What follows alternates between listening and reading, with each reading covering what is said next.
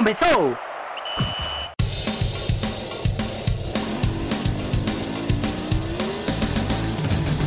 Mas qual é pouca, eu só tomo se for 10k. Eu sou obrigado a falar que esse programa aqui tá uma porra. Fala muito! Fala muito! Fala muito! Piada morta! Pelas barbas do profeta! Futebol brasileiro. 2020.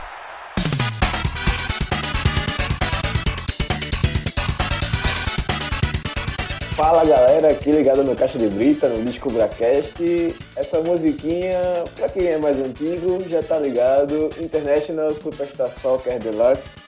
Agora vai bater um pouquinho de nostalgia de quando a gente jogava o Campeonato Brasileiro, né? E é Campeonato Brasileiro, como você já tá vendo aí a descrição do programa, a apresentação do programa, a gente vai falar aqui como é que os, os times pernambucanos chegam aí para disputar as suas respectivas divisões. O Santa Cruz na Série C, o Náutico na Série B e o Esporte na Série A, na elite do Campeonato Brasileiro. Eu me chamo Diego Borges, estou aqui com Clisman Gama. Fala Diego, fala galera. Vamos lá que tem um bocado de coisa para falar e também novidades, nem tão novidades assim, para a gente aqui do Caixa. Vitor Aguiar. A gente vai realmente debater temas muito importantes do, do cenário esportivo aqui em Pernambuco.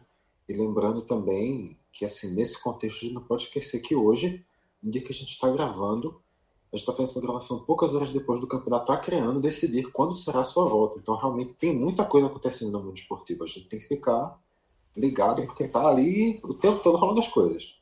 São fofão. Iago Mendes, chega mais, pai? Dale, jovem. E aí, tudo certo? Muito assunto, muita coisa, mas vamos tocar para o que realmente interessa, que é a apresentação dos nossos novos reforços, porque as nossas redes sociais não param, os pedidos de autógrafo, de sessão de fotos com eles não param, e a gente tem que atender o nosso público depois dessa gravação aqui. O é que ninguém respeita nem roteiro, né? Já vai estourando aqui, chutando balde, falando que tem novidade, e de fato tem sim uma novidade, duas novidades, nem tão novas assim, né? Primeiro, apresentar aqui o nosso Bojack Rossman, aqui do Caixa de Brita, o nosso querido Fernando Castro, Cavalinho Fernando Cheirosinho, chega mais companheiro, satisfação enorme contar contigo aqui, agora oficialmente no Caixa de Brita, assinou o contrato, saiu o nome no BID, chega mais companheiro. Valeu, Diego. Valeu, pessoal. Agora, oficialmente, é um prazer aí juntar com, com vocês para estar tá falando um pouquinho aí sobre, sobre o nosso futebol. Sempre um prazer. E ainda mais com, com pessoas que, que eu admiro bastante. Um projeto bacana que, que eu já acompanhava e gosto muito.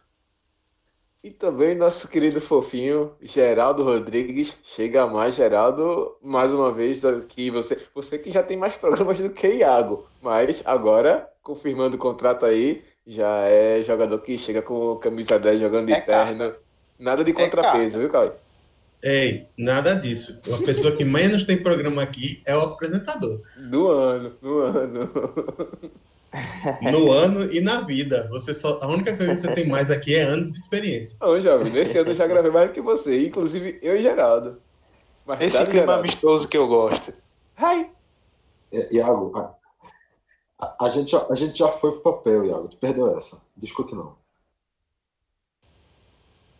Valeu, valeu, Diego, Iago, Clisma, Vitor, Fernando também. É, mais uma vez aqui para a gente falar de futebol, agora de forma oficial, né? Já tinha participado algumas outras vezes, acho que talvez umas quatro vezes. É, mas agora oficial, sempre, sempre feliz. É, falar de futebol, falar de futebol com pessoas que eu gosto e admiro, e agora me juntando oficialmente ao projeto né, que, eu, que eu gosto e, tenho estima e acompanho. Então, então vamos embora que vai vai ser animado, tem Série A, Série B, Série C, Esporte Santa Náutico, e, vamos que tem muita coisa para falar do Trio de Ferro. Ô, Gera, só uma perguntinha. Vai chegar para vestir a 10 ou a 21? Não, não, jamais. Eu, nessa dividida aí, eu fico com a 21. A 10 é de deixa para Fernando. eu vim aqui pouco badalado, a moral é dele. Que é isso, meu amigo. O que você tem de qualidade tem de humildade. Pô. Exatamente. A humildade é proporcional aí. Vamos embora.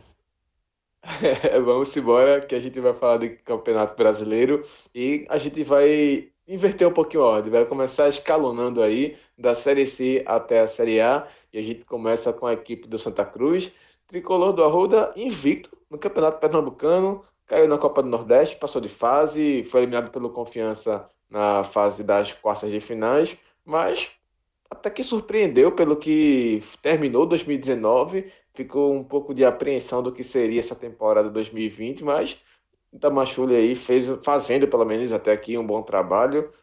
Tá às vésperas, pelo menos, quando você pode ouvir esse programa já com a definição do Campeonato Pernambucano entre Santa Cruz e Salgueiro, mas chega aqui para essa decisão com um, um time organizado, com alguns problemas, mas que tem uma cara e que não sei como é que a gente vai avaliar mais na frente, mas para mim, dos três, é o que está mais perto, pelo menos em relação ao nível do que vai enfrentar pela frente. Mas, Clisman, quiser introduzir aí o que você espera desse Santa Cruz para a Série C, pode iniciar os trabalhos.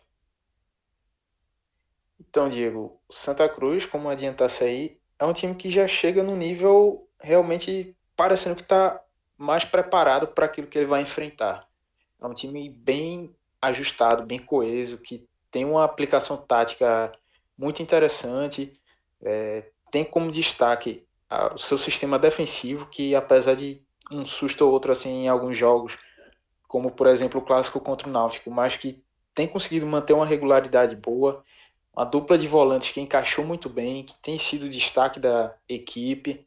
Então vejo que Santa chega preparado para que a Série C vai cobrar dele, do que ele vai precisar, mas claro que também precisa de alguns reforços, principalmente nas pontas, para poder chegar com, vamos dizer assim, com moral mesmo e buscando imposição na, no grupo dele. Vitor, como é que tu tá vendo esse Santa Cruz? O que tu acha que o time está pronto? Quais são os principais problemas? Clisman ali deu uma aliviada, falou que a defesa está bem organizada. Eu acho que tá, mas só de um lado. Na esquerda tá um time manco, sem, sem lateral esquerda. É, é um saci, sem a perna esquerda. Vai pra começar mim, a dar já? Mas tá certo. Eu aliviei, eu aliviei. O menino ganhou nota 1 ontem no, no clássico. Ainda e foi, foi muito. Muito. É, Fabiano e Bruno Ré duas coisas que a lateral esquerda do Santa tá ruim de acertar. Bruno Rey em 2019 chega Fabiano nesse ano também a mesma porcaria. Meu amigo deu Quem era melhor? Eu... Quem não, era melhor dos dois? Não, o Clisman falou Bruno Ré, Fabiano e Bruno Ré, eu fiz, esse miserável ainda tá lá. Meu coração não, gelou, mas... jovem. não, mas em questão da, do futebol apresentado, Fabiano tá lembrando o outro que não deixou saudade aí. Eu sou mais Fabiano que Bruno Ré. É, na dividida entre os dois, eu acho com... que tem que contratar um terceiro.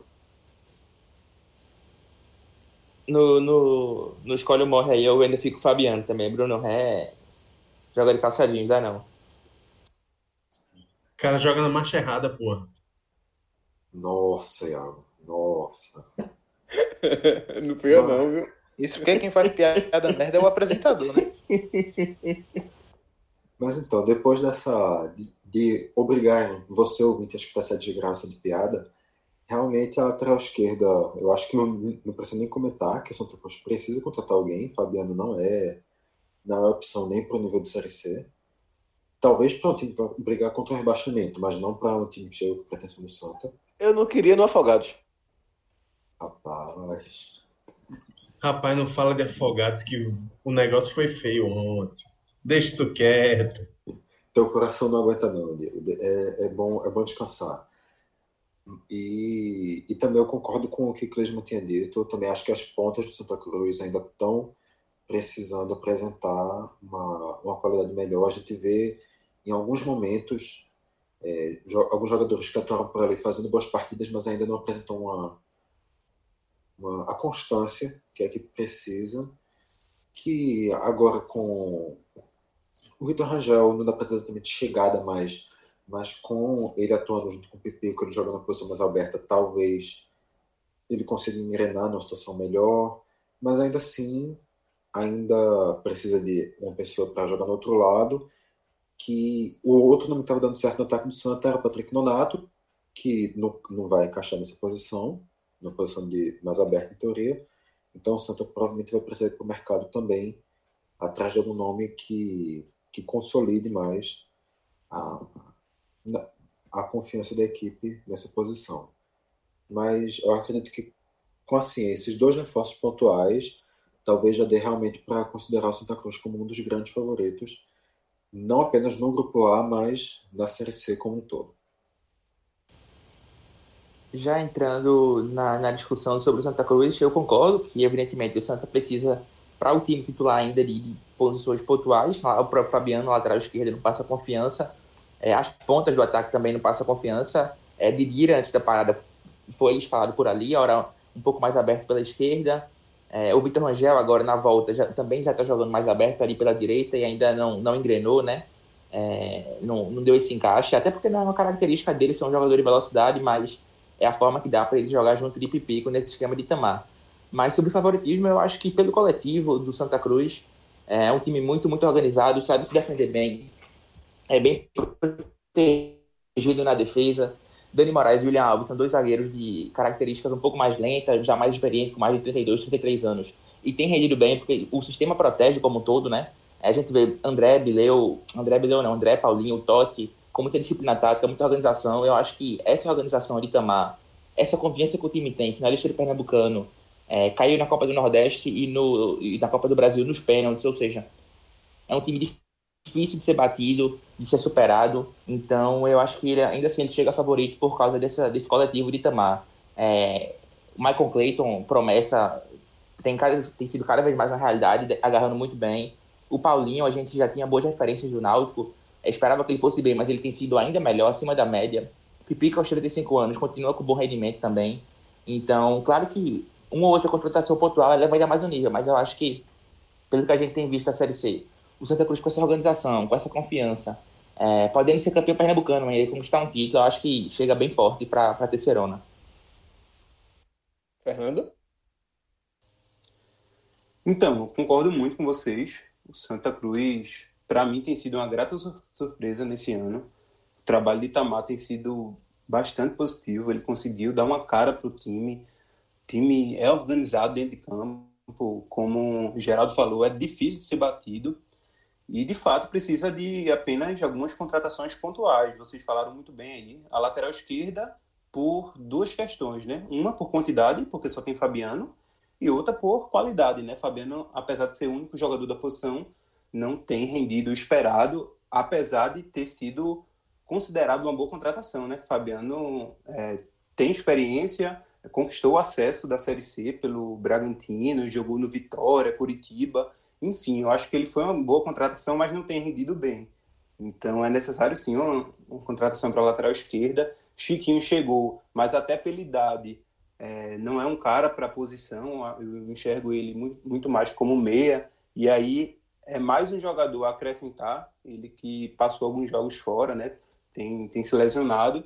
Então, quando voltar, pode ser sim uma opção para as pontas que tem que carecem muito de, de qualidade e de quantidade também, né? Porque até agora só tem o Derlis Alegre, o paraguaio que estreou como titular contra o Náutico, né? Ainda muito cedo para avaliar avaliar o jogador. É, chegou essas, chegaram essas duas peças do Atlético Paranaense, que a gente também não conhece muito bem então, é preciso sim ainda reforçar as pontas. Falou muito de, de Negueba, né? Seria uma boa contratação, fez uma boa Série C pelo, pelo Globo no ano passado. Então, assim, eu vejo o trabalho do Tamar como bastante promissor. Santa chega como, sem dúvida, um dos favoritos. E, assim, analisando os dois grupos da Série C, é, teoricamente, eu enxergo o grupo A como mais difícil, como, com equipes com mais tradições. Então, uma vez o Santa conseguindo é, tem um bom desempenho na primeira fase, passando para o mata-mata, tem tudo para conseguir o acesso. Porque é, o Grupo A tem equipes de, de maior tradição, né? como o Paysandu, o próprio Remo, que, que apesar dos fracassos dos últimos anos, é um time de tradição, tem o Vila Nova caiu, o Botafogo sempre, sempre vai bem.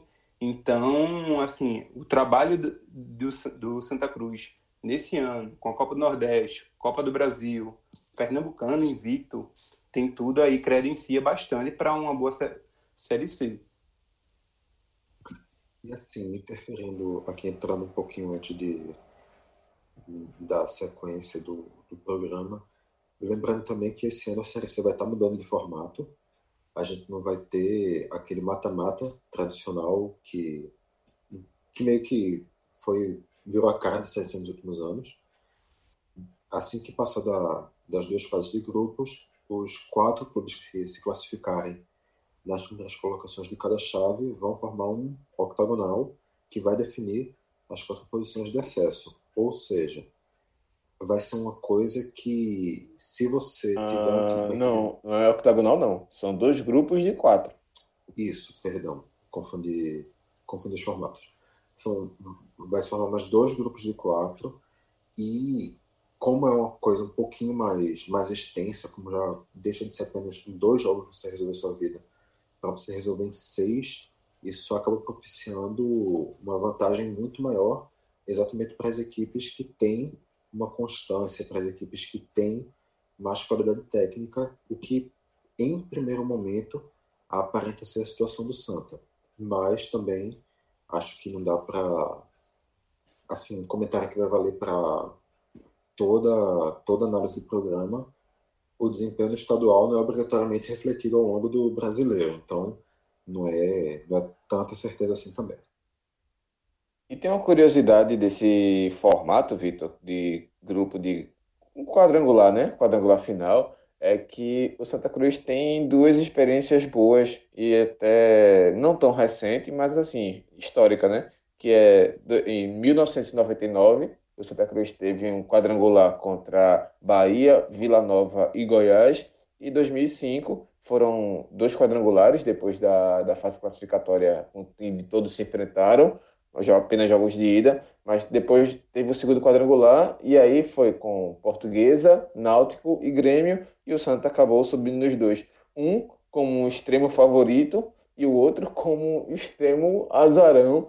Assim, não quer dizer nada, mas pelo menos a mística da camisa, a história já fica, né? Que sabe jogar esse tipo de competição, essa, esse formato para de competição. E falando nesse, nesse quadrangular aí, né, do, da Série C, que todo mundo projeto Santa Cruz passando, é, o time vem se mostrando bastante calejado para esse tipo de jogo, né? É, na Copa do Brasil, Santa Cruz é eliminado nos pênaltis, mas segura bem o Atlético Goianiense num jogo decisivo, num, num jogo num jogo mata-mata fora de casa, contra o time de Série A, uma divisão acima. É, no Pernambucano, é, ele avança na semifinal contra o Náutico também, é um time de divisão superior, em campo neutro, no contexto de diversidade também. Perde um pênalti, inclusive, no decorrer de confiança, mas é um time novamente de divisão acima. Então, a gente sabe que a Série C é o principal campeonato para Santa Cruz. É onde, onde vai ser de, de, definido se, se o ano valeu a pena ou não, com acesso ou não. É, e o Santa Cruz vem se mostrando um time, um time calejado, um time testado é, para essa hora decisiva, né? Que, que é esse acesso não da Série C num, num quadrangular de pontos corridos é, super importante que todo mundo projeto Santa Cruz participando. Iago Jovem, entre na rodinha. Então, eu concordo muito com o que todo mundo disse aqui. E aí eu queria também destacar só mais uma coisa, que é a história de o Santa Cruz ter conseguido mais uma boa geração da base, né? Que vem entrando e não sendo protagonista, mas vem entrando e dando conta do recado. E aí a gente vê o próprio André, que, que se firmou no time principal, e vê algumas outras opções interessantes, como Jeremias, João Cardoso, Felipe Simplício, que podem ser é, peças de apoio bastante importantes para o Itamar Chuli.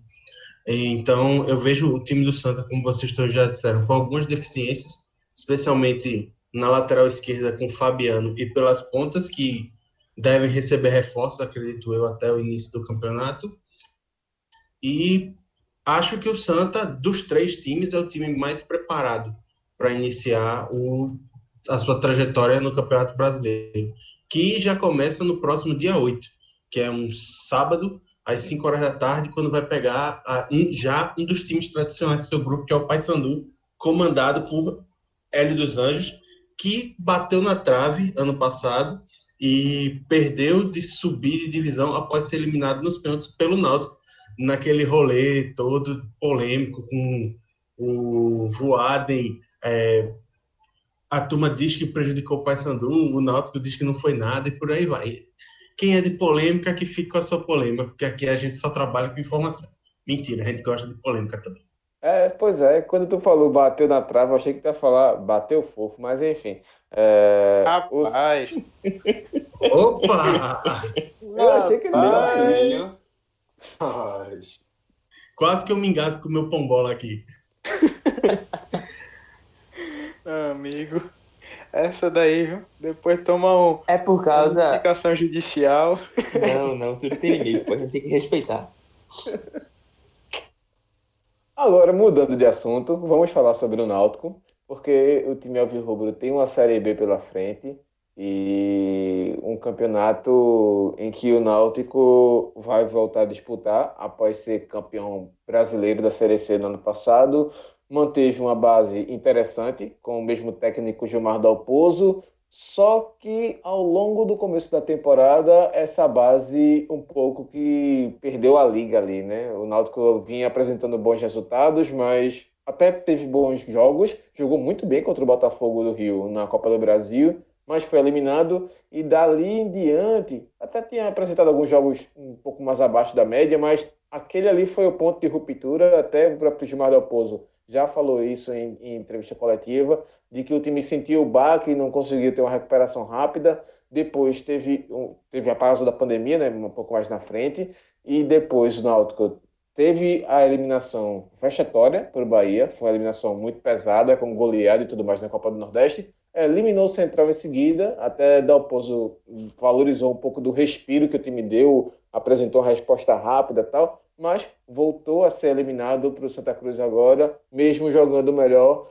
Mas assim, o que fica é a impressão do Náutico que jogou bem contra o Santa, mas foi eliminado, ou de fato a impressão de que foi eliminado nas três primeiras competições do ano e que o time não está pronto para começar essa Série B. Então, começar agora de trás para frente. Iago, terminou de comer seu pão bola, amigo? Terminei, já estou satisfeito aqui. E vamos falar sobre o Náutico, que é dos times pernambucanos o que eu estou tendo mais contato, porque é aquele que eu estou na cobertura direta. Eu acho o seguinte, a temporada inici... o início da temporada do Náutico foi um início bom. O time já tinha uma base boa, tinha uma liga, tinha entrosamento, e aí as lesões começaram a atrapalhar bastante. Lesionou o Matheus, o Matheus Carvalho, lesionou o Ronaldo Alves, lesionou o Álvaro, não necessariamente nessa ordem, e aí ainda teve o trauma com o Botafogo, que a gente sabe que abalou bastante a estrutura emocional da equipe e dali em diante o time não se recuperou mais. É, tanto que passou um mês depois da eliminação do Botafogo, que a gente teve até a parada da pandemia, é, é, ganhando, perdendo, oscilando, é, indo meio aos trancos e barrancos, é, encontrando dificuldade com adversários que não deveria ter tanta dificuldade. Isso que, inclusive, foi um dos motivos para a eliminação da Copa do Nordeste, porque o Náutico, que tradicionalmente é muito forte nos aflitos, acabou tropeçando muito em casa, só conseguiu vencer uma partida, que foi contra o esporte.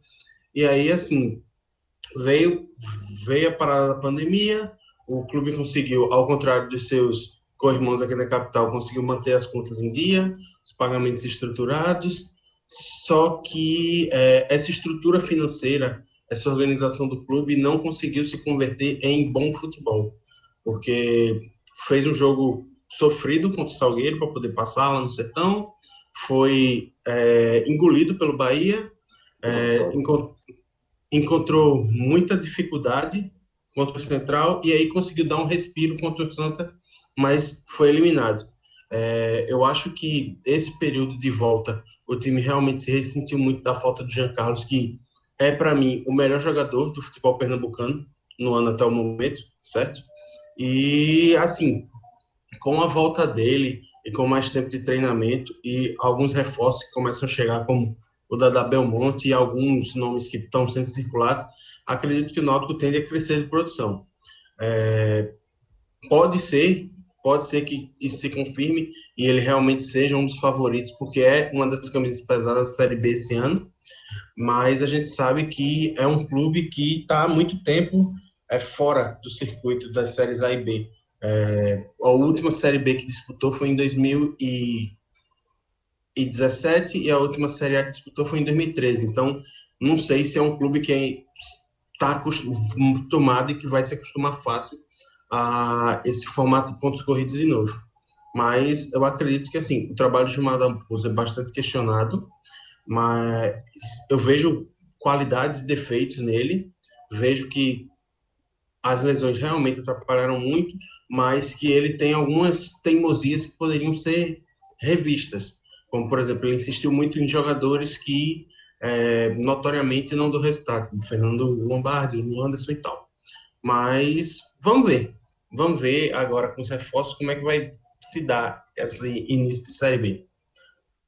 Deixa eu fazer uma pergunta aqui para Fernando. Fernando, dá para começar com Dalpozo essa Série B? E aí, claro, depois você diz a sua avaliação sobre a equipe Timbu. Só essa fogueirinha para tu.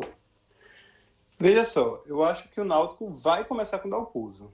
É... Tem se discutido muito né, o trabalho de Dalpozo, justamente o início do ano do Náutico é muito decepcionante. É, você falou aí que o Náutico chega para a Série B com o título do Campeonato Brasileiro, com acesso da forma que foi. É uma campanha, no geral, muito boa.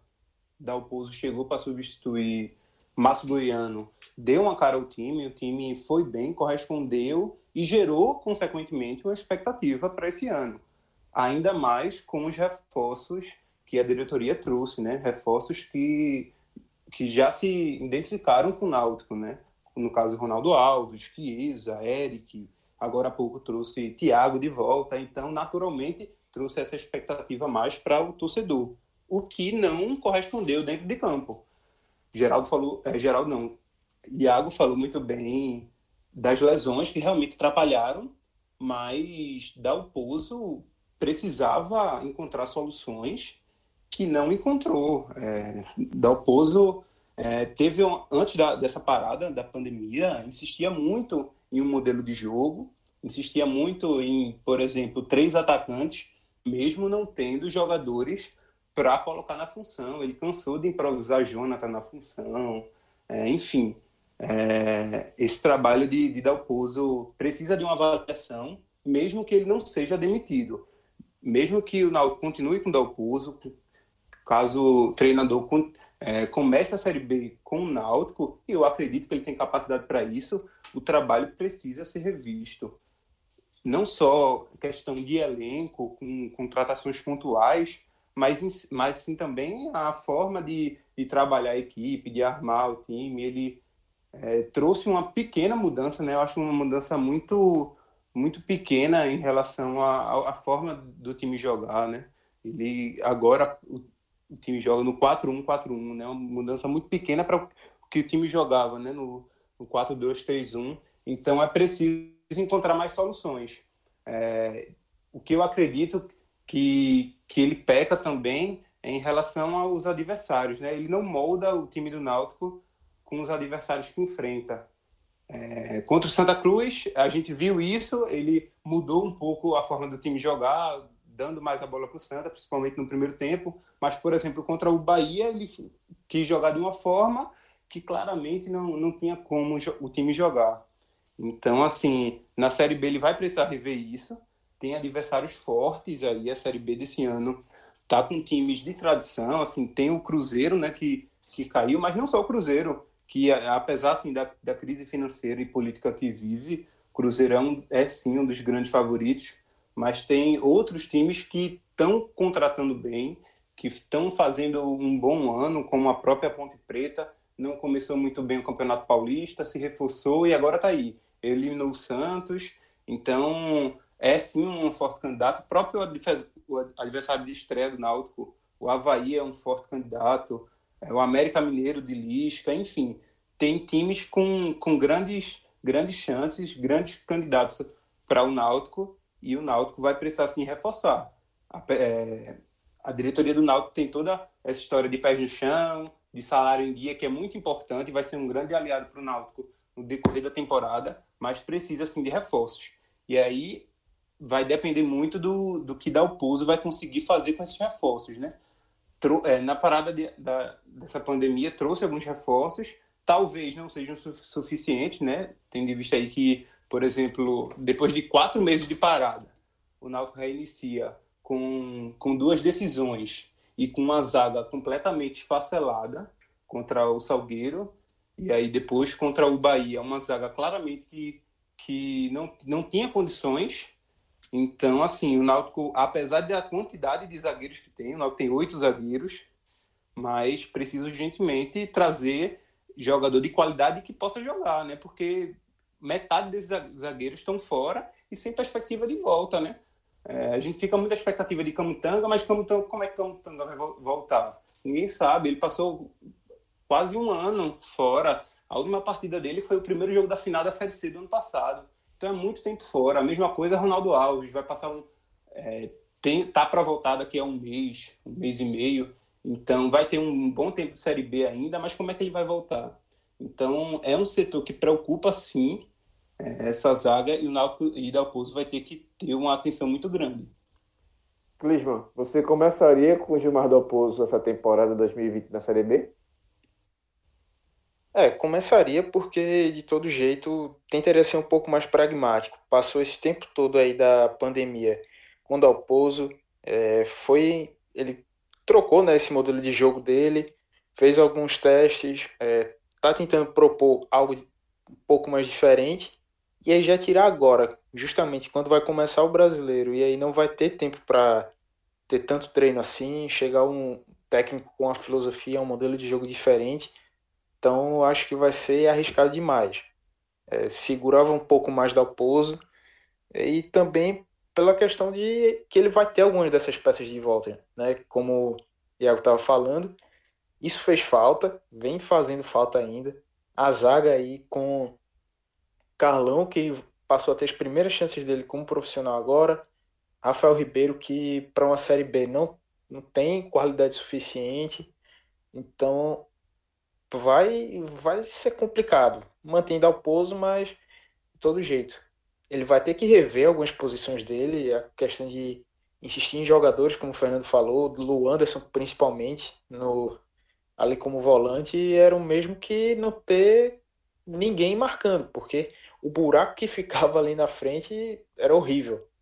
Com a entrada de Haldney agora, o jogo contra o Central, também o jogo contra o Santa, já deu para perceber um pouco de melhoria. Acho que foi o setor que mais melhorou com as trocas que, que Dalpozo fez. Mas, de toda forma, tem que contratar mais um volante que realmente chegue com qualidade e agregue naquele setor, que chegue já para ser titular, porque Haldney ainda é um prata da casa, vai ter oscilação.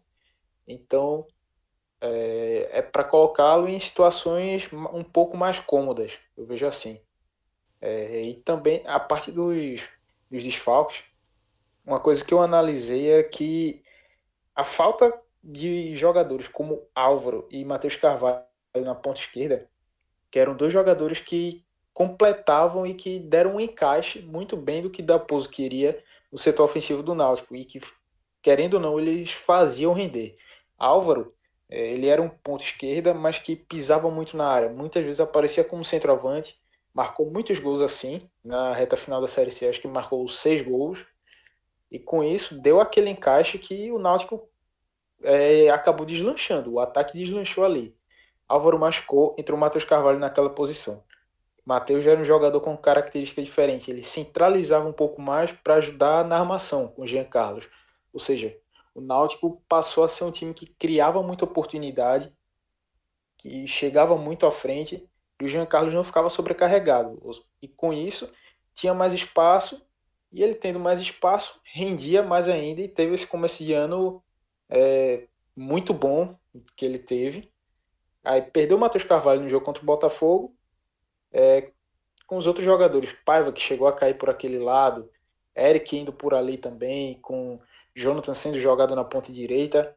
É, chegou o Thiago agora, mas com as opções que o Náutico tem, nenhum deles tem a característica que Álvaro dava, nem que Matheus Carvalho dava. Então, Dalpozo já tem que tentar encontrar uma terceira forma diferente aí, com esse ataque baseado nas características das peças que ele tem, para poder dar certo, que até agora não está dando. Esse trio de ataque com Eric, Chiesa e Thiago, com tanta expectativa que foi gerada, até então não, não deu certo, mas eu vejo que por potencial ainda dá para ter um pouco mais de paciência para trabalhar, buscar outras formas aí para que eles possam render e deslanchar, porque potencial cada um dos três ali tem e a gente já conhece.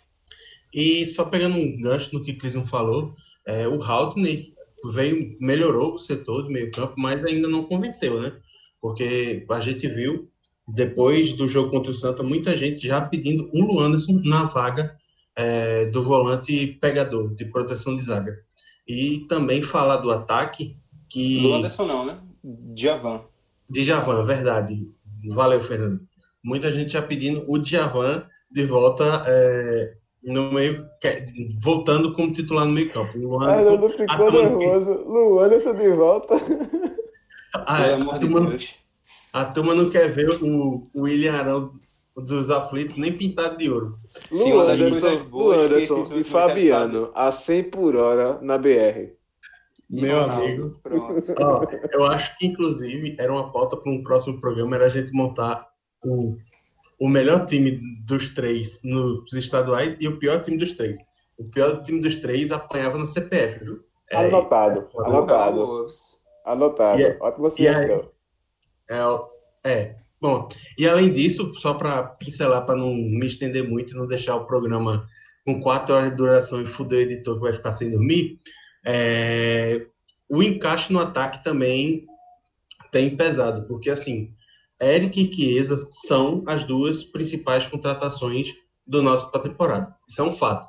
São os dois jogadores que foram contratados com os maiores salários, que geram a maior expectativa, e são dois jogadores que não vêm correspondendo. Eric marcou um gol em 17 jogos. Chiesa marcou, se não me falha a memória, três, sendo um deles de pênalti contra o Bahia que é aquela prateleira Léo Gamalho de gol, né? Não serve para nada. E aí, tipo, o encaixe que Álvaro e Matheus Carvalho davam nesse setor, o Náutico perdeu. Então, eu acho que essa é a grande diferença do funcionamento do setor ofensivo, que é o que vem preocupando mais o Náutico agora nesse retorno. O time não consegue produzir ofensivamente, não consegue ser agressivo e não consegue converter as poucas chances que consegue criar. O único alento dessa, desse retorno da, da pandemia é a boa fase de Jorge Henrique, que é, descansado, com mais tempo de preparação e com mais espaço no, dentro da rodagem do elenco, parece que vai começar a corresponder com a expectativa que se tinha em 2019, quando ele foi contratado. É, então, eu concordo com a maioria da, dos pontos que vocês abordaram. O, o time do Náutico, é, eu não, também não demitiria Dalpozo, eu acho que ele tem sofrido com lesões, ainda, ainda que ele tenha que ser cobrado, porque uma das funções do técnico é, é buscar alternativas, é, mas ele tem sofrido além da conta, né? Porque só no ataque, ali pela ponta esquerda, ele perdeu Álvaro, Matheus Carvalho, por toda a temporada, e o Paiva é, antes da parada e agora na parada ele segue de fora. Ou seja, três peças de uma vez só é, de fora. Então você tem que buscar uma alternativa. É, na defesa, o Dumas machucou, o Diego Silva vai e volta do DM para muscular, Ronaldo Alves também machucou o tendão de Aquiles. É, Camutanga vai voltar ainda, vai demorar a ter ritmo, ele teve que acionar o Carlão, prata da casa. É, então, eu acho que, o, por mais que, como eu falei, uma das funções do técnico seja buscar soluções, ele tem sofrido demais. Agora, tem também a questão individual, né? O, o ataque do Náutico, por mais que falte um pouquinho de encaixe, um pouco de trozamento. Tinha perdido as peças que a gente já falou, que ele, onde ele não se sente mais, mais confortável. Ainda assim, é, contra Central, contra Salgueiro, é um ataque que tem que jogar um pouco melhor. É, o próprio Chiesa também, a gente vê uma inércia muito grande, a bola não chega, mas ele também não recua para a linha de volante para tentar uma tabela, para tentar buscar o jogo, para flutuar. É, acho que tem muito dessa questão individual também. É, jogadores de funções mais básicas, assim, o William Simões não, não repete o, o que fazia no passado, é, na Série C, tem, na minha opinião, tem sido pouco irregular. É, no meio de campo, o Luanderson, assim, é uma contratação que não se explica. É, e tentar jogando, né? Porque o Howden é muito novo, então é, houve uma certa hesitação para lançá-lo. Josa, que é um cara experiente e era assim contestado, se machucou. É, o Djavan chegou recentemente. Então, tem, é, de fato, essa deficiência de contratações é, para a cabeça de área, para a defesa, que é um setor muito combalido.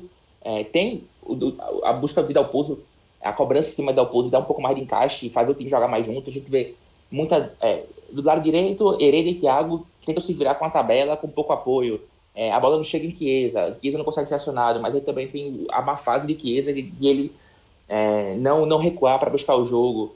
É, Giancarlo de passar um tempo fora, eu acho que é, no papel o, o time náutico é muito forte, mas tem que ter um pouquinho mais de sorte é, nesse, nessa questão das peças, muita gente lá de fora, muita gente de fora machucado. É, tem que ter um pouco mais de, de do dedo de dar o pouso, de reorganizar o time. Se esse esquema atual não está dando, é, refaz, como o próprio Fernando falou. É, tenta moldar o time em relação ao adversário, sai um pouco desse 4-4-1 pragmático, né, que era o 4 do ano passado, com um outro ajuste. É, e tem também tem uma certa chamada, certa cobrança em Eric e Chiesa, porque são caras que vêm com, com. Não são apostas, são certezas, caras que já deram resultado em outros tempos e não tão bem. É, não tão bem, e a gente vê até, não vou dizer indiferença, mas assim. É, uma certa inércia mesmo. O, o, Eric contra o Central errou muito, muito passe, muito passe simples. É, o Chiesa muito parado também, pouco acionado.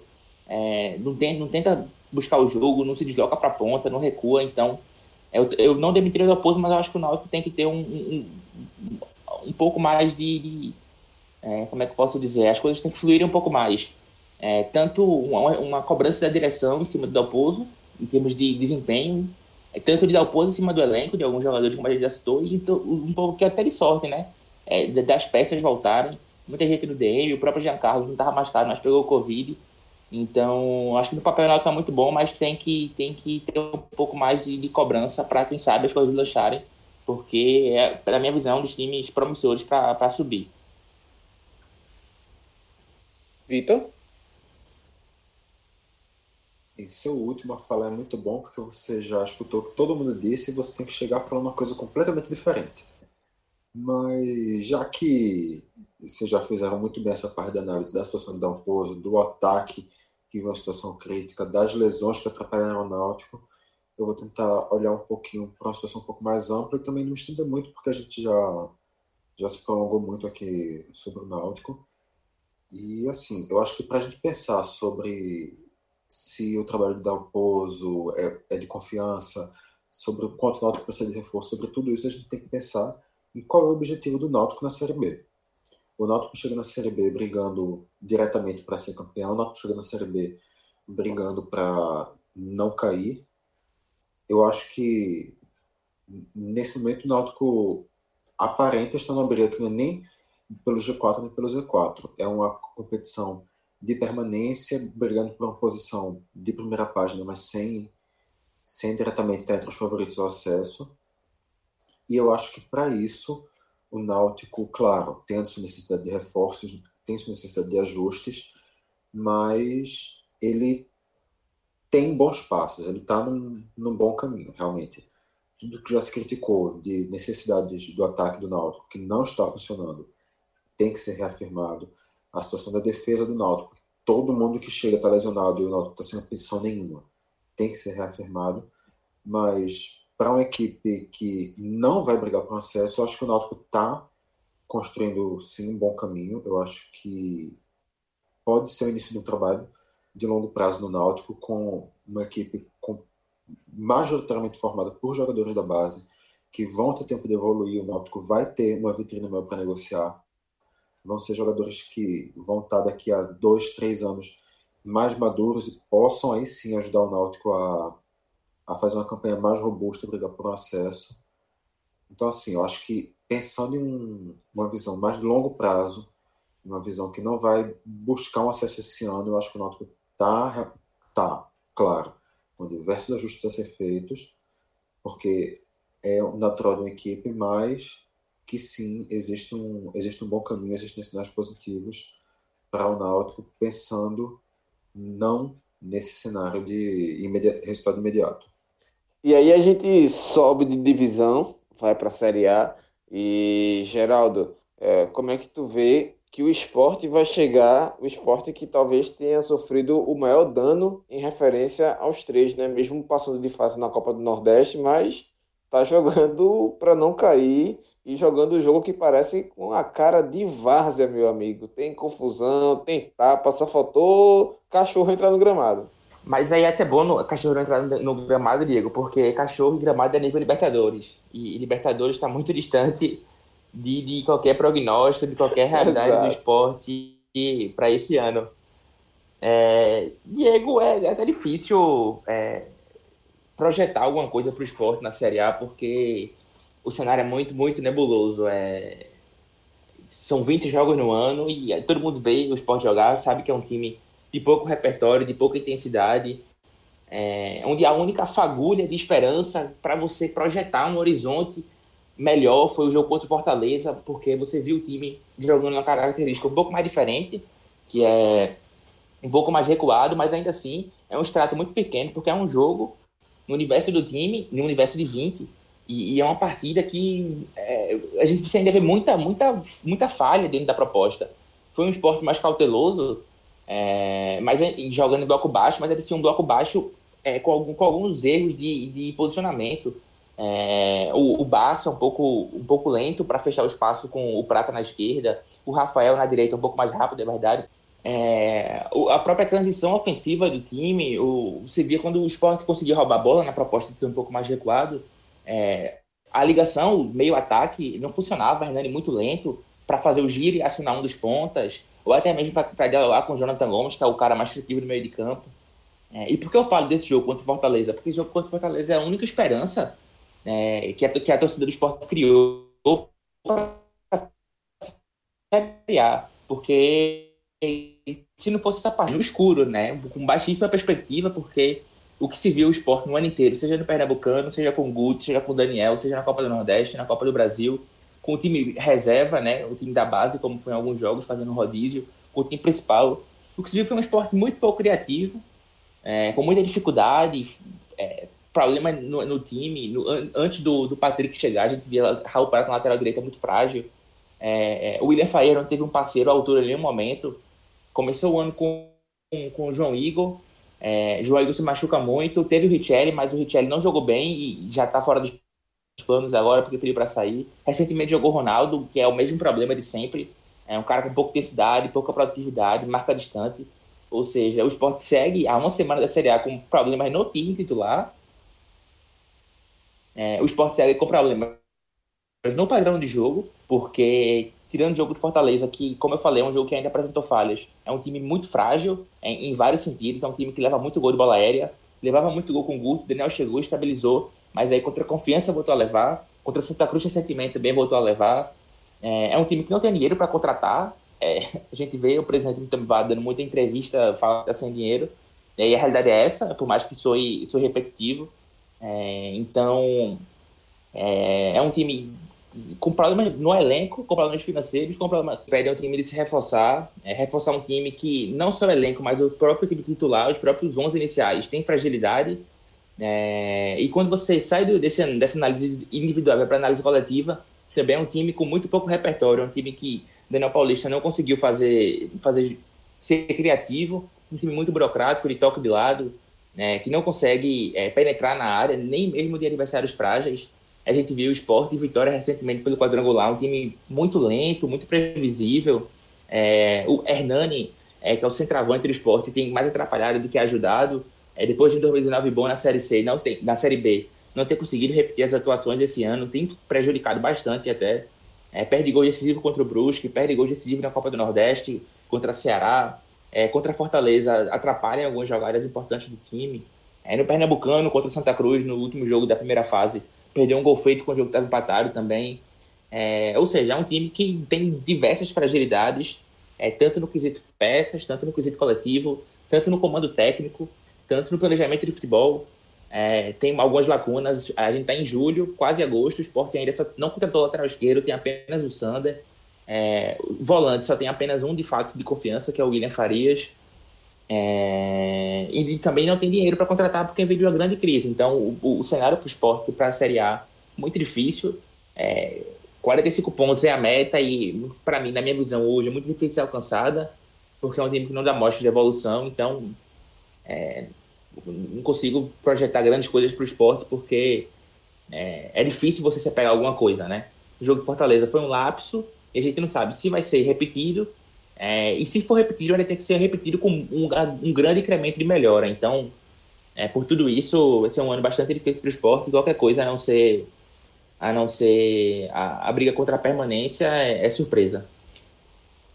É, a torcida do esporte nesse momento reza para atingir os 45 e torce para não chegar e ficar abaixo dos 17. Danou-se. É sem por dúvida, aí, sem dúvida a gente quer, quer dizer então que a gente pode ver o esporte quebrar o recorde, claro que recorde negativo, do América de Natal? É favorito a quebrar o recorde negativo do América de Natal, mas eu acho que o esporte é um candidato a isso. Não é que ele chegue na competição se imaginando realmente que o esporte vai terminar com 12, 13, 14 pontos. Mas é que a possibilidade está ali, porque realmente o futebol apresentado é muito frágil o elenco não tem alternativas. É, se para o Santa Cruz a gente vê um elenco que precisa de reforços pontuais, talvez para o esporte a gente vê um elenco que precisa de manutenções pontuais, porque não tem opção de banco basicamente nenhuma na equipe. Só arrisco dizer que só a zaga, que o esporte tem uma opção de banco que é satisfatória hum, parcialmente, e, de, e o gol, claro.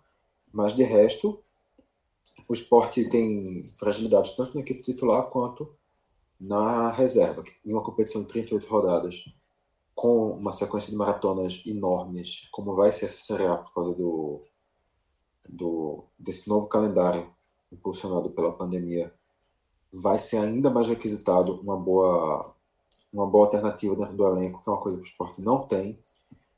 E eu acho que o questionamento acaba sendo esse, um pouco disso que Geraldo falou sobre o jogo do Fortaleza. Se isso realmente foi um lapso, isso foi um jogo que o esporte conseguiu fazer apenas porque era aquele jogo, jogava vida e os jogadores chegaram e foram ali, ou isso é porque dentro de um esquema técnico pensado para o esporte ser uma equipe com as linhas defensivas mais organizadas, que vai se fechar melhor e enfrentando um adversário de um porte maior que vai ter uma iniciativa maior no jogo, o esporte vai conseguir funcionar, ou não tem nada a ver com isso. É, eu acho que aquele jogo do Fortaleza é uma inspiração, apesar do ataque não ter funcionado. O esporte teve problemas claros e indubitáveis na finalização, que eu arrisco dizer que não vai se encontrar solução dentro desse elenco, independente do quanto você rode. Mas é talvez tentar buscar uma inspiração daquilo para saber se aquele estilo de jogo, se aquilo consegue ser replicado e também se não conseguir fazer uma adaptação muito rápida para se pensar em uma alternativa de uma maneira muito veloz, porque também não há tempo para perder o esporte. Quanto antes a equipe conseguir pontuar e se aproximar dos 45 ou com sorte 40, como foi no ano passado, melhor para 38, melhor dizendo, como foi no ano passado, que o Ceará escapou com 38. Quanto antes o esporte conseguir se livrar disso, o que deve acontecer apenas nas rodadas finais, se acontecer, melhor para o clube, para a torcida, para o elenco, para todo mundo. Ô Clisman, eu tenho e visto muita gente falando desse jogo contra o Fortaleza, Geraldo já trouxe ele aqui, Agora sim, a gente tem que lembrar também que Fortaleza não jogou bola, pelo menos a bola que já mostrou potencial com o técnico Rogério Ceni.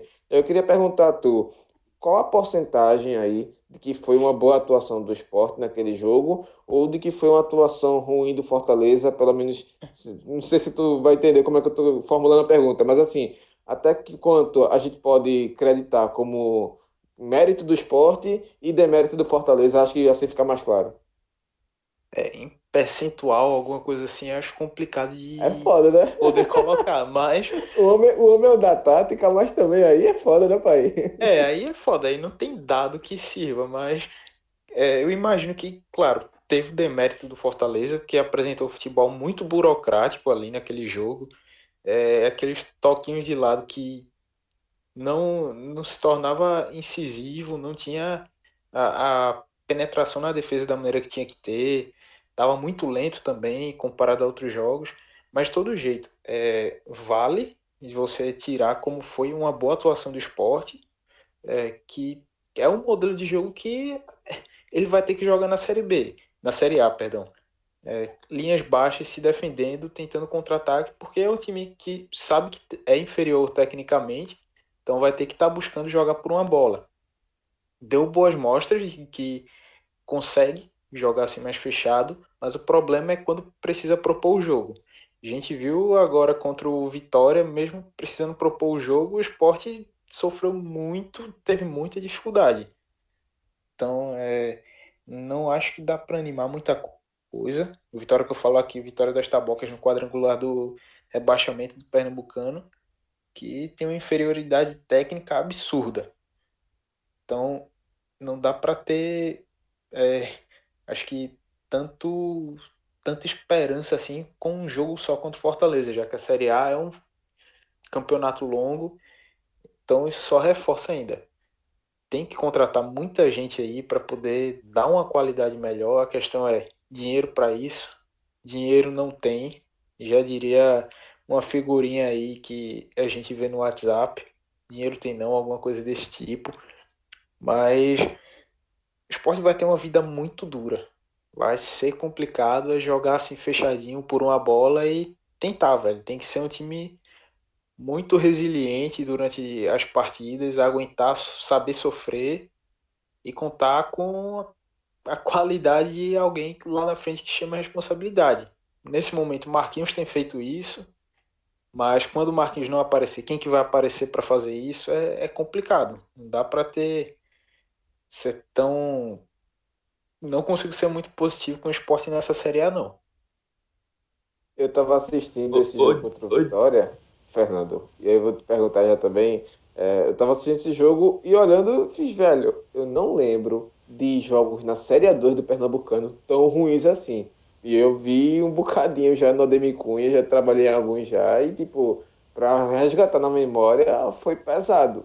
O que é que fica essa impressão para tu, Fernando, do futebol que o esporte está apresentando agora? Veja só, Diego, como bem falaram Clisman, Geraldo, Vitor, assim, a perspectiva para o esporte, para essa Série A, é muito baixa, muito baixa mesmo. E assim, a gente tirando como recorte esse jogo, que vai ser totalmente diferente do que o esporte vai, vai encontrar na Série A, um esporte que enfrentou o Vitória sendo amplamente favorito é, e mesmo assim com uma diferença técnica gigantesca, com um Vitória formado nos últimos 15 dias, com jogadores completamente desentrosados, com a qualidade inferior, e mesmo assim o esporte sofreu bastante para vencer, né? É, teve mais presença no ataque, mas não, não tinha repertório, né? Aquilo foi, foi muito daquilo que a gente viu durante o ano. Foram 20 jogos sem repertório, sem jogadores chamando a responsabilidade, com jogadores que a gente espera, esperava chamar a responsabilidade tão abaixo, né? Então, assim, para a Série A, eu vejo um, uma vida muito dura para o esporte. E, assim, é, e sem perspectivas, porque a gente analisa o elenco analisa o futebol jogado durante um ano, vê que o time precisa de reforços, como os meninos falaram, tanto o time titular quanto o, elen o elenco no todo precisa de reforços, mas ao mesmo tempo analisa a situação política, financeira do clube, é catastrófica, assim, como é que o esporte vai encontrar soluções para investir na Série A para perma permanecer, né, para brigar de frente mesmo, resistir, permanecer na Série A. Eu vejo uma perspectiva muito ruim do esporte na Série A. Não sei se tanto para quebrar esse recorde negativo do, do América de Natal. Aí 17 pontos é muito pouco. Acho que o esporte supera, sim. Mas, assim, é, é difícil. E a, e a gente vê, tá vendo uma discussão forte em relação ao jogo contra o Fortaleza, né? Que, assim, foi um alento, mas, como vocês falaram, foi um jogo em 20 no ano, né? E assim, você falou que teve o mérito do esporte, uma parte, o esporte sobre se retrair, Daniel Paulista montou uma boa estratégia, mas assim, o Fortaleza também pecou muito, né? Não foi nem de longe aquilo que a gente esperava ser. E outra, o Fortaleza, se a gente for analisar no cenário nordestino, é um dos principais clubes, mas se for analisar a Série A, tá longe de ser um dos principais clubes. Então a gente imagina o esporte jogando com Flamengo, Palmeiras, Corinthians, Grêmio, Internacional, Atlético Mineiro. Então, assim, é uma vida muito difícil que o esporte vai ter. É, não basta somente jogar fechado, jogar atrás da bola, dar a bola ao adversário. O esporte precisa ter jogadores que resolvam lá na frente. Porque o esporte vai jogar por uma bola. Beleza, vai ter uma bola no jogo. E se pega um Hernando Brocador na fase que está, que só destrói as jogadas. Em vez de, de ajudar, em vez de, de, finalizar, que é o grande forte dele, enfim, ele não consegue concluir uma jogada, seja com passe, seja com finalização. Então, assim, a perspectiva é muito abaixo, muito abaixo mesmo. É, jogadores que, que eu vejo como esperança, que também não estão conseguindo render. É o caso de Jonathan Gomes, que eu tenho uma esperança boa nele, que ele chame a responsabilidade, e assim, é, com um ponto positivo, como alento, são coisas mínimas, né? Marquinhos, como o Clisman citou, que vem sobressaindo, mas vem sobressaindo do banco, né? Ele que nem tem sido titular, nem tem começado esses últimos jogos. Então, assim, fica muito difícil mesmo. Muito difícil essa vida do esporte. E realmente eu acho que, que vai ser muito difícil o esporte permanecer na Série A. Tem uma aposta para fazer com o Iago. Um mês de salário. Daniel Paulista não termina o Campeonato Brasileiro da Série A. Agora, quantos técnicos o esporte vai ter nessa Série A? Eu estou sendo bem pessimista, mas aqui eu estou me baseando pelo cenário que foi desenhado. Iago, tu vai apostar comigo? Rapaz, que Daniel não termina a, a Série A, eu não aposto com você. Agora eu aposto que ele cai durante a Série A.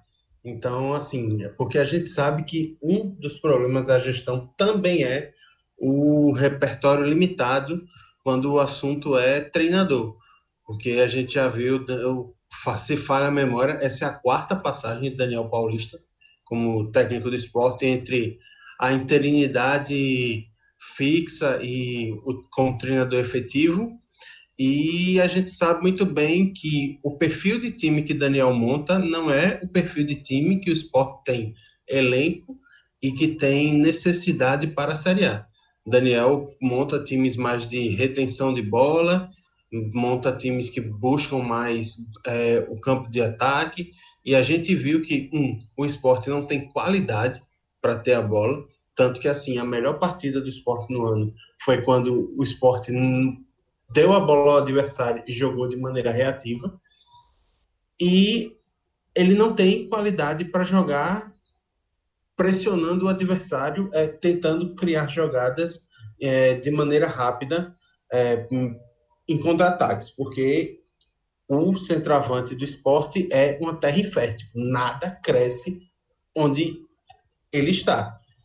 Hernani, ao invés de contribuir com o time, ele destrói e contribuir com o adversário.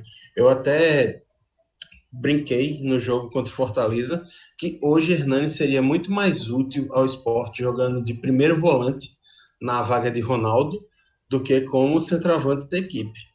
E aí, assim, a gente vê tudo isso e aí soma-se todo, todo o roteiro traumático do ano. Foi uma, a queda lastimável contra o Brusque, a a, quest... a campanha do Pernambucano, que foi muito ruim, é, caindo na fase inicial e sendo obrigado a jogar um quadrangular do rebaixamento contra é, times que tiveram que ser remontados às pressas e ainda assim sofrendo sufoco. É, uma campanha muito ruim na Copa do Nordeste, que só teve duas vitórias e que o esporte só fez uma partida boa, que foi a partida contra o Fortaleza. Então, assim, o roteiro do ano é muito desanimador. E o pior de tudo é você ver que não há a intenção de mudar e não há não existem as condições para que haja uma mudança radical. Não existem as condições porque um, o esporte não tem um orçamento largo que permita que ele dispense muitos jogadores e contrate outros. E também não há a vontade, porque a mentalidade do futebol do esporte hoje é muito voltada para um modo como se fazia futebol nos anos 90. A gente pode ver que na diretoria de futebol do esporte tem nomes que é, desde os anos 80 estão aí é, indo e voltando como é, as pessoas que fazem o futebol do Leão. Então, assim, é complicado ter pensar em algo otimista quando há um cenário tão caótico e tão ruim e você vê que você tem adversários tão fortes e que o pior de tudo é que enquanto o time está desarrumado que é agora esse início de ano e que deve entrar na Série A arrumada, o time vai desperdiçar muitas chances, porque a parte mais fácil da tabela são justamente esses nove jogos iniciais. Então, assim, pode ser que o esporte se arrume durante o, o decorrer do Campeonato Brasileiro e que o cometa Halley passe sobre as nossas cabeças e que caiam 19 raios na Ilha do Retiro durante o campeonato? Pode ser. Só que, assim, o problema é que quando pegar a tabela mais fácil, é muito difícil que o esporte tenha é, a competitividade necessária para fazer a gordura que vai ser exigida para poder chegar aos 45 pontos, que é a meta para o rebaixamento. Então, assim, é, como eu falei, a torcida do esporte hoje reza para chegar aos 45 e torce para não ficar com menos de 17. Essa é a realidade do clube hoje. O esporte entra como, é, não vou dizer que entra como virtual rebaixado, mas entra como o disparado favorito para ocupar uma das quatro vagas na Série B do ano que vem. Diego, só para dar uma pincelada no que você falou do esporte, é, Vitor tocou no ponto muito importante do jogo do Fortaleza ainda. É, o esporte fez essa, teve essa atuação no mata-mata, ali num contexto muito pontual, específico, de um jogo único, campo neutro, é, em que vencendo você avança e, e, algo muito pontual. Né? Na Série A não, na Série A são 38 rodadas, é um campeonato contínuo, que o jogo de hoje interfere no jogo de no próxima rodada e a próxima rodada interfere na outra sucessivamente. Então é muito mais difícil você ter aquele nível de concentração, aquele nível de entrega. É... O time do esporte, outra coisa, é um time com muita dificuldade para criar. São 20 jogos no ano, e só em dois jogos o esporte tem mais de um gol por jogo. Só duas vezes fez mais de um gol por jogo contra Afogados, é, contra Imperatriz, um 4x0 contra Afogados, um 2x2 contra Imperatriz na ilha é um time muita dificuldade para criar, ou seja, se ele leva um gol, é, dificilmente ele vai ter capacidade de vencer o jogo, pois é um time com baixa criação, com baixo poder de reação, é um time pragmático, enfim, é um time com muita dificuldade para marcar. E sobre contratações, é o que a gente tratou como fundamental, é, o Sport deve trazer contratações pontuais. Eu não acredito em mais de seis reforços para a Série A. E essas contratações que vierem só vão chegar com a competição em andamento. Por quê? Porque é na Série A que o Sport espera mais patrocínio, espera mais receita de publicidade com a transmissão de jogos para todo o Brasil, é, contra times como São Paulo, Corinthians, Flamengo, enfim. É, o esporte deve trazer jogadores a partir da Série A, e aí daqui para que os jogadores cheguem, se adaptem, se entrosem, entendam o estilo de jogo, é, fatalmente levará tempo e fatalmente o time já, já terá deixado pontos pelo caminho. Então, mesmo um cenário de otimismo que é reforço chegando, é, esses reforços vão demorar a, a, a se adaptar, a entender o, o, contexto do esporte e dificilmente vão dar a liga necessária para ajudar o time a fazer a campanha que se espera, que é fugir do rebaixamento. Só para encerrar mesmo, é, a gente está numa situação tão, tão complicada com o esporte que, assim, todo mundo sabe o quanto já se criticou a gestão do Arnaldo Barros, a situação financeira que foi deixada por, por ele, pela sua gestão na equipe, um prejuízo enorme no esporte, na segunda divisão, e pode ser, é, existe uma probabilidade muito grande de, por todos os problemas que estão acontecendo, tanto por causa do clube quanto relacionados à pandemia, problemas em todos os âmbitos, problemas também no campo esportivo, existe uma possibilidade bem razoável de Milton Bivar sair do, sair do esporte, deixando a equipe numa situação financeira ainda pior do que quando ele pegou. Dois anos atrás, que já era aquele caos que todo mundo bem conhecia. Então, assim, não, não tá fácil para o esporte. Ou seja, se cuida aí, América de Natal. Mas É isso, galera. Lembrando que o esporte vai estrear na Série A contra o time do Ceará, jogando em casa na ilha, às nove da noite. E é, no dia 8, sábado, dia 8. Então, esse é o primeiro dos 38, 38, né? Grandes trabalhos de Hércules aí que o esporte vai ter pela frente. Acho que tá bem definido assim, né, Iago?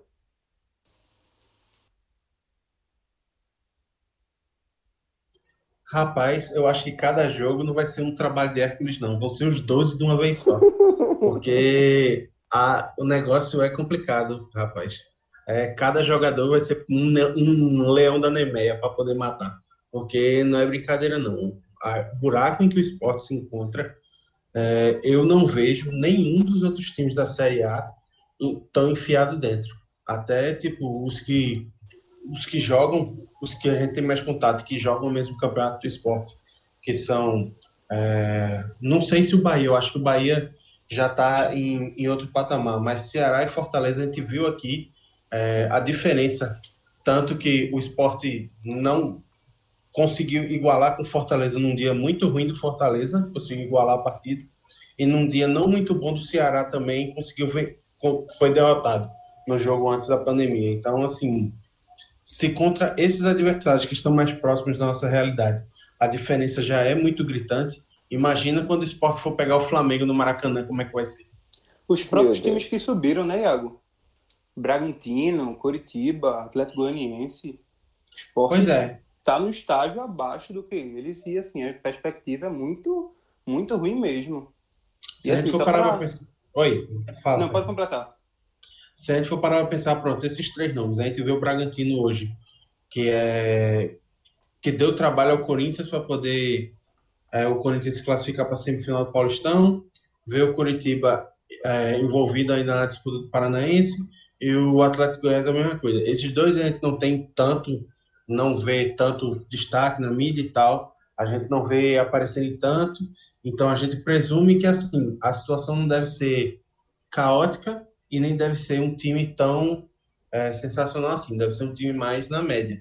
Mas a gente sabe que o Curitiba se manteve com alguns nomes experientes que já vinham do ano passado, e aí, assim, deve ter um patamar de futebol mais aceitável do que o esporte que não consegue é, ganhar de um time construído em 15 dias que não consegue acertar dois passes. Então, eu acho, eu acho que é muito improvável que o esporte esteja acima de Curitiba e Atlético Goianiense. A gente vê o Bragantino muito acima, e aí vê os nossos, né? Ceará muito acima, Bahia muito acima, é, Fortaleza muito acima. E quanto mais a gente vai subindo, mais a gente vai vendo o nível, a disparidade aumentar. E sem o grande trunfo do esporte, que muitas vezes nivelou o confronto contra times mais fortes, que era a Ilha do Retiro com torcida, eu acho que a coisa não está muito boa para o Leãozinho, não.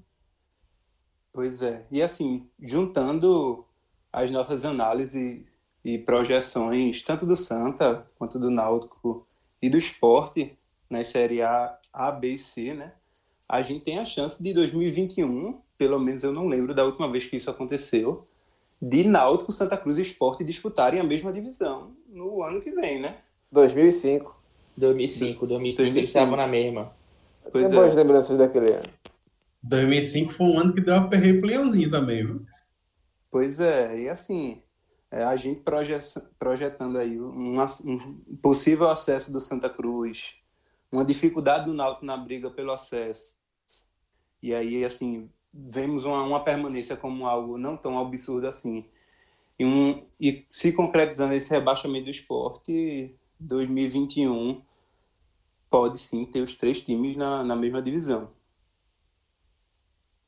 Então é isso, vamos aguardar aí como é que vai terminar o ano. A gente vai com certeza voltar aqui com o um programa para vocês, fazendo esse balanço, essa análise e resgatar aqui, né, essa gravação para saber se a gente fez uma projeção condizente com o que foi o futuro, se Mãe de Ná está inspirada todo mundo aqui. Então é isso, galera. Abraço para todo mundo. Sigam Caixa de Brita arroba Caixa Brita, tanto no Instagram quanto no Twitter. E também acompanhe lá que a gente está sempre conversando. Chegue lá, dê a sua cornetada, fale lá o que você concorda, você discorda.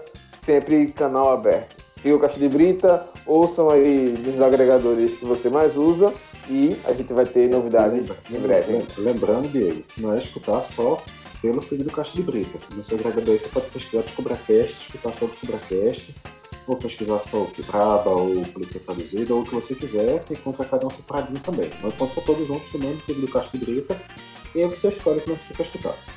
Exatamente. E só, Então, e só pra liberdade. deixar, e só pra deixar registrado, se quiser cornetar, cornete só Diego, tá? Todo mundo aqui só quer saber de elogio. O homem é muito exigente. Valeu, galera. Abraço pra todo mundo. Cheiro.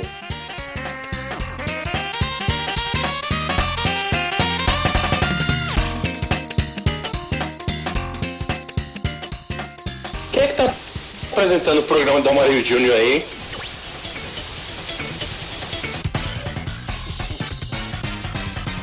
Puta que pariu, esse teu som, Iago. Caralho. Uma gameplays aí, porra. Pera aí, porra. Eu tô no microfone aqui. O microfone não, você tá no megafone, é diferente. Porque tá alta? Não. Nada. Estourando. Parece que tu É tá estudinho, falando Iago, com o microfone na, na boca, pô. Colocado na tua boca. Pera aí, porra. Frescura. Ai, Fila da puta. Oi. Fala galerinha, alô, gameplay.